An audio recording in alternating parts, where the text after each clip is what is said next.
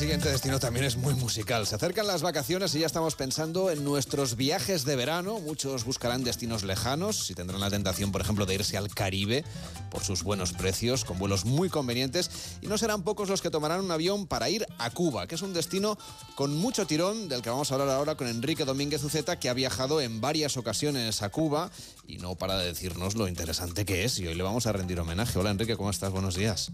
Hola Carles, buenos días. Bueno, es que no tengo duda de que Cuba es una joya para los viajeros, no solo para los turistas que van a bañarse y a disfrutar de los hoteles estupendos que tienen allí muchas compañías españolas. Es que además es una isla bellísima, está llena de vida y de cultura y siempre acoge bien a los españoles, que yo creo que apreciamos especialmente la cercanía y la simpatía de, los cubanos. Siempre es un placer hablar de Cuba, que ofrece un viaje yo creo que muy diferente al resto de los que se pueden hacer a los países americanos. Todo el que va a Cuba dice que su gente es maravillosa, con la que los españoles yo creo que establecemos una relación muy buena, cercana, no solo porque hablemos la misma lengua, es porque mm, hay una curiosidad mutua y un diálogo casi permanente con la gente y eso pues le da al viaje a Cuba una, una profundidad en el trato humano que es muy difícil de alcanzar en cualquier otro país del mundo. Creo que lo concita un poco todo, porque tiene cultura, tiene patrimonio, tiene una historia muy ligada a España, pero luego están esas playas estupendas, esos lujos del Caribe a precios asequibles que también son un imán para muchos españoles. Bueno, sí, porque hay una muy buena oferta de viajes organizados hoteles de calidad en buenas playas, con precios, como tú dices, muy ajustados, sin duda. Son los turoperadores los que llevan más turistas a la isla, pero también es verdad que esos vuelos directos eh, que se abren especialmente en verano, pues eh, establecen un puente por el que se puede cruzar el Atlántico para conocer Cuba de otras maneras, eh, pues quizá más interesantes o más completas. Quien quiera viajar a Cuba debe escoger su propia fórmula. Muchos escogerán la experiencia de disfrutar de la convivencia con las gentes de La Habana, que es una ciudad vibrante y divertida, hermosísima, con una cantidad de patrimonio descomunal. Mm, puedes buscar un vuelo y alojamiento en la capital y a partir de ahí pues moverte a tu aire sin muchas obligaciones, disfrutando de la gente y de la música que prácticamente se encuentra por todas partes. Eh, otros pues van a la playa y pueden comprar un paquete turístico de todo incluido y gozar de las estupendas playas que tienen su emblema en Varadero, pero otras muchas localizaciones eh, hay junto a preciosos arrecifes de coral que invitan a disfrutar de, los paisajes submarinos desde los buenos hoteles de playa. Pero yo creo que hay otra opción que vale la pena y es recorrer la isla todo lo posible porque es enorme, es un territorio de casi mil kilómetros de largo, eh, muy alargada en, en, su forma, por eso se conoce como el Gran Lagarto Verde, en la que hay una barbaridad de lugares de interés para irlos descubriendo poquito a poco. Oye, lo importante también es disfrutar de sus ciudades, que son todas muy cambiantes. Claro, La Habana es la capital, es la puerta de entrada a Cuba y es una ciudad, Enrique, maravillosa. Bueno, una ciudad eh, yo creo que verdaderamente impar, incomparable. De La Habana, pues quizá eh, puedo destacar tres cosas importantes. La primera es que es una de las ciudades coloniales más bellas de América. Su patrimonio es abrumador, tiene una espléndida arquitectura militar en la fortificación del puerto. Ya sabes que mm, al puerto de, La Habana llegaban las riquezas recogidas por los españoles en toda América antes de iniciar eh, ya el viaje hacia España. tiene un casco histórico repleto de templos, de palacios como el de los gobernadores, tiene estupendos edificios del siglo XIX y principios del XX, en que la isla pues realmente fue muy muy rica. Eh, muchos barrios están repletos de encantadoras casitas unifamiliares de estilo neoclásico, las que llevaron al escritor Alejo Carpentier a, a llamarla en el título de una de sus novelas La ciudad de las columnas.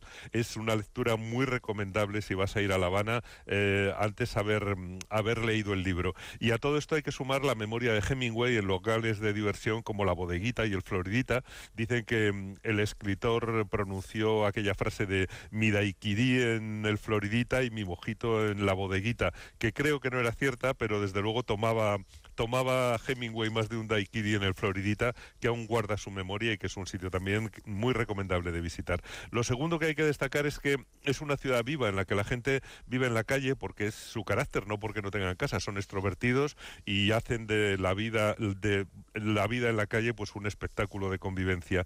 Y lo tercero es que es una ciudad muy segura. En Cuba no hay delincuencia y eso quiere decir que puedes andar solo de madrugada por las calles sin miedo. Los viajeros dicen que les gusta Cuba porque la gente es pero detrás de eso yo creo que también está la sensación de no temer un asalto ni un atraco, algo bastante excepcional por desgracia en América. Puedes ir a bailar, a oír música, a tomar ron o a casa de cualquiera sin temor y yo creo que eso también influye en que nos sentamos tan, nos sintamos tan a gusto cuando estamos allí. A veces da la sensación incluso que los viajeros disfrutan más callejeando pasando por las calles de La Habana que viendo a lo mejor sus monumentos, ¿no? Pues sí, es cierto, quizás sea más excepcional y, placentero esa sensación de estar a gusto en la calle, porque además como los precios son asequibles, pues es muy agradable comer y beber bien por poco dinero y poder invitar, que seguramente es la manera más fácil de encontrar amigos en todos sitios. Y La Habana no es una excepción, yo creo que más bien es, es un modelo. Pero mm, a mí me gustaría animar a los que vayan a Cuba a no perderse nada del país, por lo menos descubrir una maravilla natural como es el Valle de Viñales, que está como a tres horas al este de La Habana, con, con sus mogotes, con, perdón, al oeste de La Habana, mm, con sus mogotes, que son esos grandes monolitos naturales de piedra, y, y, allí, bueno, pues se pueden ver los cultivos del espléndido tabaco cubano. Luego mm, hay que recomendar el grupo de ciudades que están relativamente cerca de La Habana, pero en dirección contraria, hacia el este, como Trinidad, que es única con sus bellas casas coloniales de una o dos plantas, con techos de teja, mm, con esas rejas tan bonitas en las ventanas, con patios llenos de vegetación, la verdad es que es preciosa. Y también Cienfuegos es muy bonita, con muchas casas de principios del siglo pasado, y Varadero, que mm, aparte de ser ahora un lugar de, bueno, pues de vacaciones moderno, también guarda alguna memoria de cuando se puso de moda en los años 50 por sus playas realmente incomparables y ahora pues es uno de los destinos turísticos más populares de toda Cuba. Todos estos puntos Enrique, están en la mitad occidental de la isla de Cuba. Es lo que ven la mayoría de los viajeros cuando van por primera vez al país. Claro, es lo que se tiene más a mano cuando entras por La Habana. Por eso, por eso quienes ven esa parte se suelen perder otros lugares muy interesantes como la ciudad de Santiago de Cuba, en el oriente, menos explotada turísticamente y que es una ciudad tranquila y hermosa en su centro histórico. Es menos cosmopolita que La Habana, es más íntima también en, el centro, en las plazas y casas coloniales, en el Parque Céspedes, en la catedral y en el ayuntamiento, en esas casas históricas que recuerdan los tiempos coloniales y en la calle Aguilera, que va hasta la Plaza de Marte.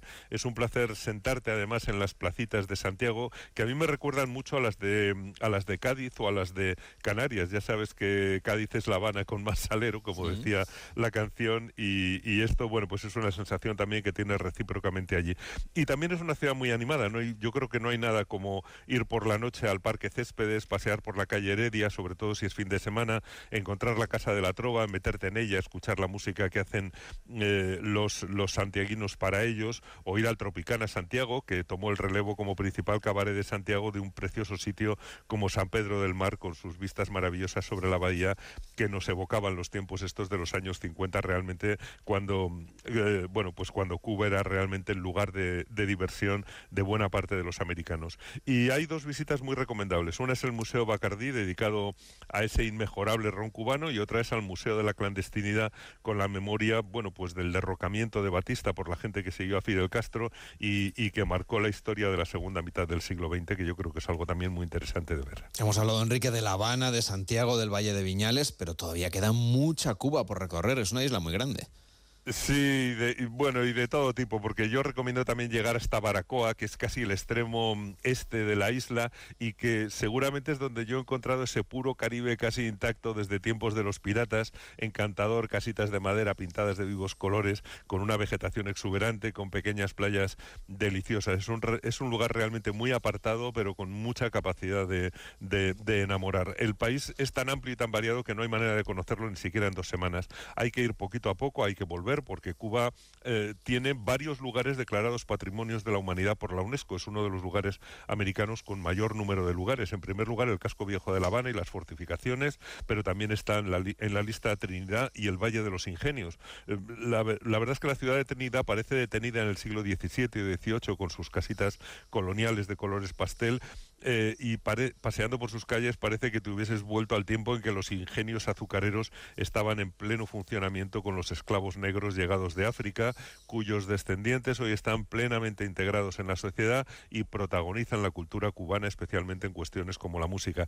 Mm, también es patrimonio de la humanidad el castillo de San Pedro de la Roca, en Santiago de Cuba, el Valle de Viñales, que hemos mencionado antes, y el Parque Nacional del Desembarco del Granma, con sus terrazas marinas emergidas, que es verdaderamente muy, muy singular. Y a esto pues se ha unido mm, ya en, este siglo XXI el paisaje arqueológico de las primeras plantaciones de café en el sudeste de Cuba, los centros históricos de Cienfuegos y de Camagüey y el Parque Nacional Alejandro de Humboldt que tiene también, eh, bueno, una, una variedad de especies eh, autóctonas verdaderamente impresionante. Y no hemos dicho nada de Holguín, que tiene el mayor yacimiento arqueológico de las Antillas, y de tantos otros lugares maravillosos que, bueno, pues que, que nos esperan en Cuba. Y a mí me gusta recordar siempre que Cuba realmente fue España hasta el año 1898 y, y que desde entonces, pues realmente no ha pasado tanto tiempo. Están muy próximo ese momento en el que en el que Cuba y España eran una misma cosa y yo creo que eso pues despierta muchísimo el interés y las ganas de reconocernos eh, unos a otros. Pues a ese viaje maravilloso para cruzar el Atlántico y aterrizar en Cuba